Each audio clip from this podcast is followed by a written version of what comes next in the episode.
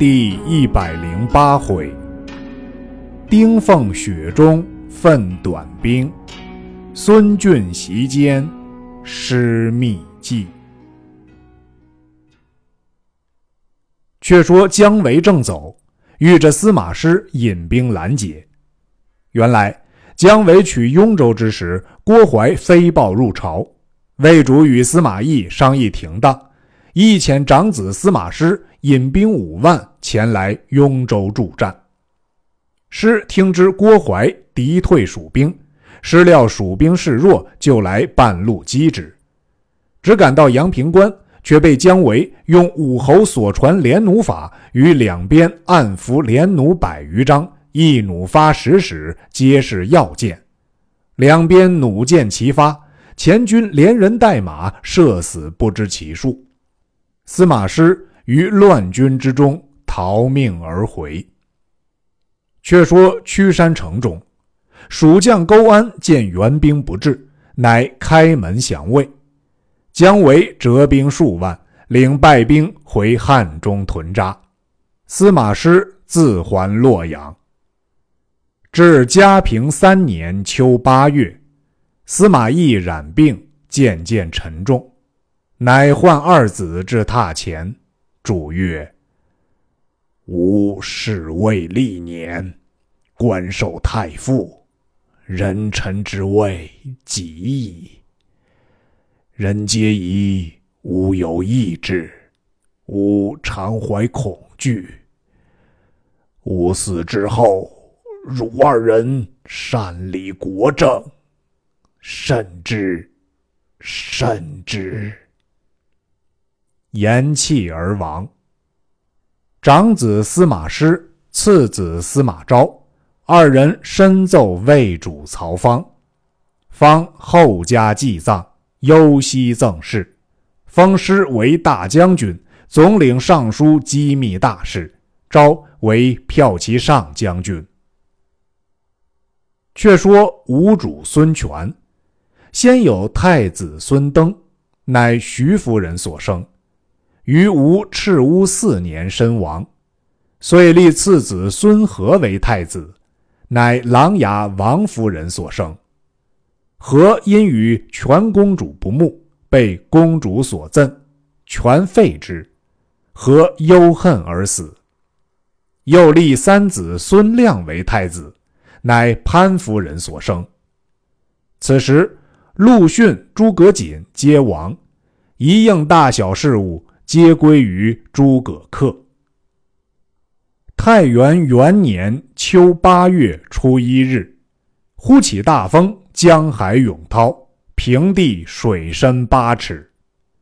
吴主先领所种松柏尽皆拔起，直飞到建业城南门外，倒着于道上。全因此受惊成病，至次年四月内，病势沉重。乃召太傅诸葛恪、大司马吕岱至榻前，主以后事，主泣而薨，在位二十四年，寿七十一岁，乃蜀汉延熙十五年也。后人有诗曰：“子然闭眼好英雄，能使臣僚肯尽忠。”二十四年兴大业，龙盘虎踞在江东。孙权既亡，诸葛恪立孙亮为帝，大赦天下，改元建兴元年，谥权曰大皇帝，葬于蒋陵。早有细作探知其事，报入洛阳。司马师闻孙权已死，遂意起兵伐吴。尚书复古曰：“吾有长江之险，先帝屡次征伐，皆不遂意，不如各守边疆，乃为上策。”诗曰：“天道三十年一变，岂得常为鼎峙乎？吾欲伐吴。”昭曰：“今孙权新亡，孙亮又懦，其系。”正可成也。遂令征南大将军王昶引兵十万攻南郡，征东将军胡遵引兵十万攻东兴，镇南都督冠秋俭引兵十万攻武昌，三路进发。又遣弟司马昭为大都督，总领三路军马。是年冬十二月，司马昭兵至东吴边界，屯驻人马。唤王昶、胡遵、冠秋俭到帐中计曰：“东吴最紧要处，为东行郡也。今他筑起大堤，左右又筑两城，以防巢湖后面攻击。诸公需要仔细。”遂令王昶、冠秋俭各引一万兵列在左右，切勿进发，待取了东兴郡。那时一齐进兵。常简二人受令而去。昭又令胡遵为先锋，总领三路兵前去。先搭浮桥，取东兴大堤。若夺得左右二城，便是大功。尊领兵来搭浮桥。却说吴太傅诸葛恪，听知魏兵三路而来，聚众商议。平北将军丁奉曰：“董兴乃东吴紧要处所，若有失，则南郡、武昌危矣。”客曰：“此论正合吾意。公可就引三千水兵从江中去，吾随后令吕据、唐咨、刘赞各引一万马步兵，分三路来接应。但听连珠炮响，一齐进兵。”吾自引大兵后至。丁奉得令，即引三千水兵，分作三十只船，往东兴而来。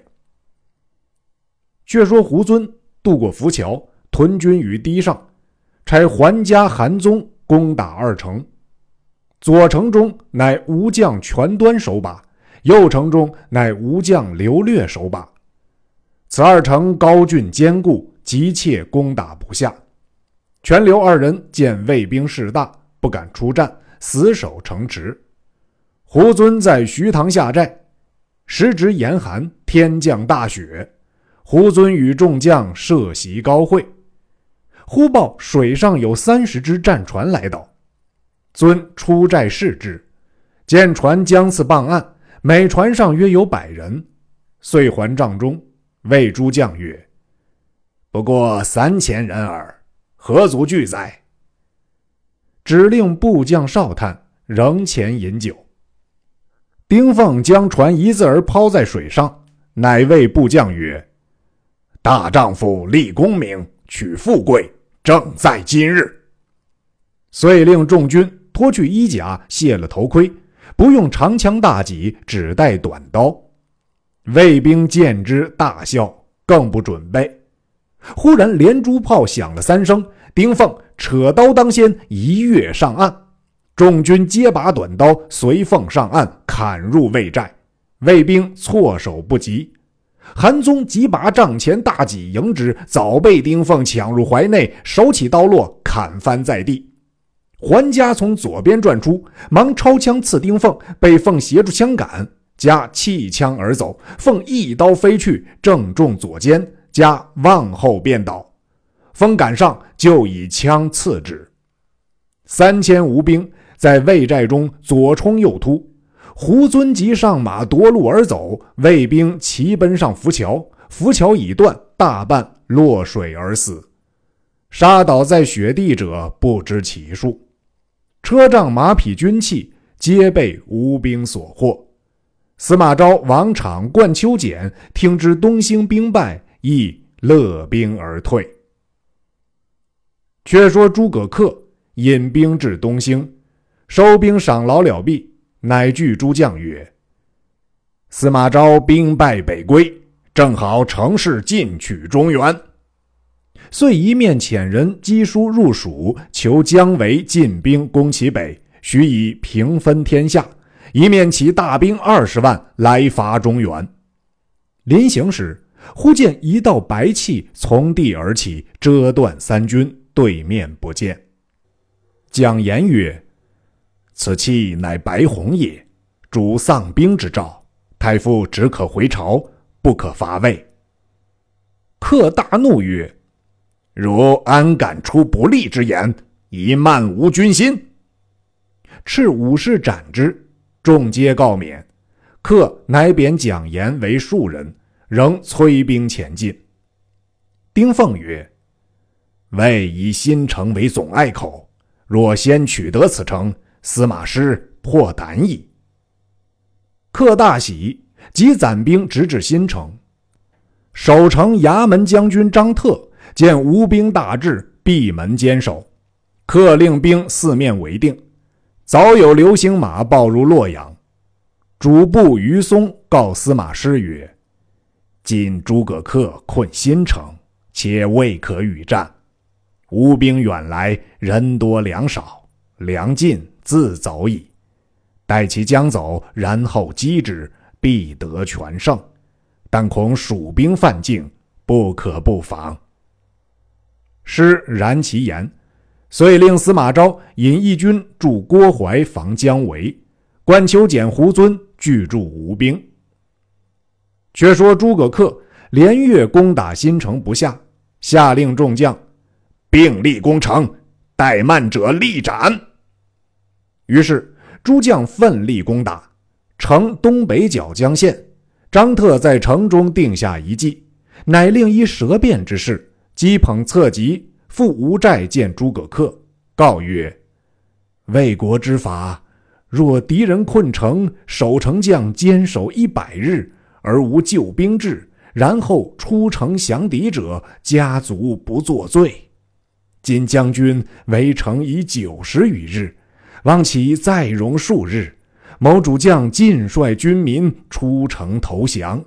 今先据策及城上，客深信之，收了军马，遂不攻城。原来。张特用缓兵之计哄退吴兵，遂拆城中房屋，于破城处修补完备，乃登城大骂曰：“吾城中尚有半年之粮，岂肯降吴狗也？进战无妨。”克大怒，催兵打城，城上乱箭射下，克额上正中一箭，翻身落马。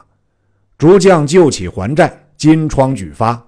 众军皆无战心，又因天气抗炎，军士多病。克金疮稍可，欲催兵攻城。迎吏告曰：“人人皆病，安能战乎？”克大怒曰：“再说病者，斩之！”众军闻之，逃者无数。忽报都督蔡林引本部军投魏去了。克大惊，自乘马便是各营，果见军士面色黄肿，各带病容，遂勒兵还吴。早有细作报之冠丘简，简尽起大兵，随后掩杀，吴兵大败而归。克甚羞惭，托病不朝。吴主孙亮自幸其宅问安，文武官僚皆来拜见。客恐人议论。先搜求众官将过失，轻则发遣边方，重则斩首示众。于是内外官僚无不悚惧，又令心腹将张约、朱恩管御林军，以为爪牙。却说孙峻，字子远，乃孙坚弟孙敬曾孙孙公之子也。孙权存日甚爱之，命掌御林军马。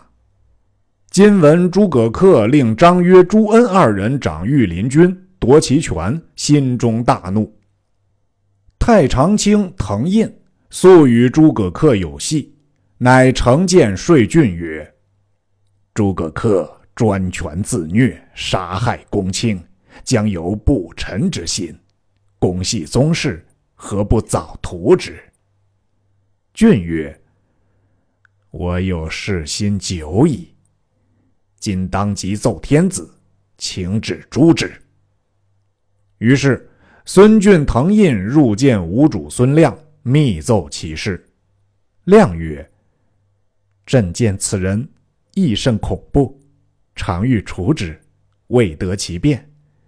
今卿等国有忠义，可密图之。”印曰：“陛下可设席召客，安抚武士于敝衣中，置碑为号，就席间杀之，以绝后患。”亮从之。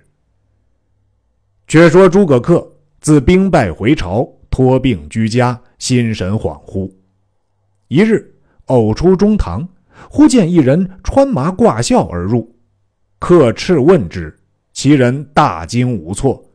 客令拿下拷问，其人告曰：“某因心丧父亲，入城请僧追荐，出见师寺院而入，却不想。”是太傅之府，却怎生来到此处也？客大怒，召守门军士问之。军士告曰：“某等数十人，皆贺歌把门，未尝暂离，并不见一人入来。”客大怒，尽数斩之。是夜，客睡卧不安，忽听得正堂中声响如霹雳，客自出视之。见中梁折为两段，客惊归寝室，忽然一阵阴风起处，见所杀披麻人与守门军士数十人各提头索命，客惊倒在地，良久方苏。次早洗面，闻水甚血臭，客斥侍婢连换数十盆，皆臭无益。客正惊疑间。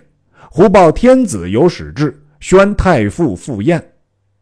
客令安排车仗，方欲出府，有黄犬衔住衣服，嘤嘤作声，如哭之状。客怒曰：“犬系我也！”斥左右逐去之，遂乘车出府。行不数步，见车前一道白虹自地而起，如白练冲天而去。客甚惊怪，心腹将张约进车前密告曰：“今日宫中设宴，未知好歹，主公不可轻入。”客听罢，便令回车。行不到十余步，孙俊腾印乘马至车前曰：“太傅何故便回？”客曰：“吾忽然腹痛，不可见天子。”印曰。朝廷为太傅君回，不曾面叙，故特设宴相召，兼议大事。太傅虽感贵样，还当勉强一行。客从其言，遂同孙俊腾印入宫，张约亦随入。客见吴主孙亮，施礼毕，就席而坐。亮命进酒，客心疑，辞曰。病躯不胜杯酌。孙俊曰：“太傅府中常服药酒，可取饮乎？”客曰：“可也。”遂令从人回府取自制药酒到，客才放心饮之。酒至数巡，吴主孙亮托事先起。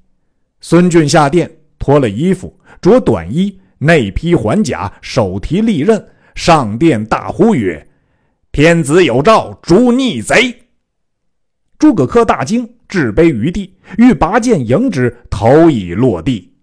张约见俊斩客，挥刀来迎，俊急闪过，刀尖伤其左指。俊转身一刀砍中张约右臂，武士一齐拥出，砍倒张约，剁为肉泥。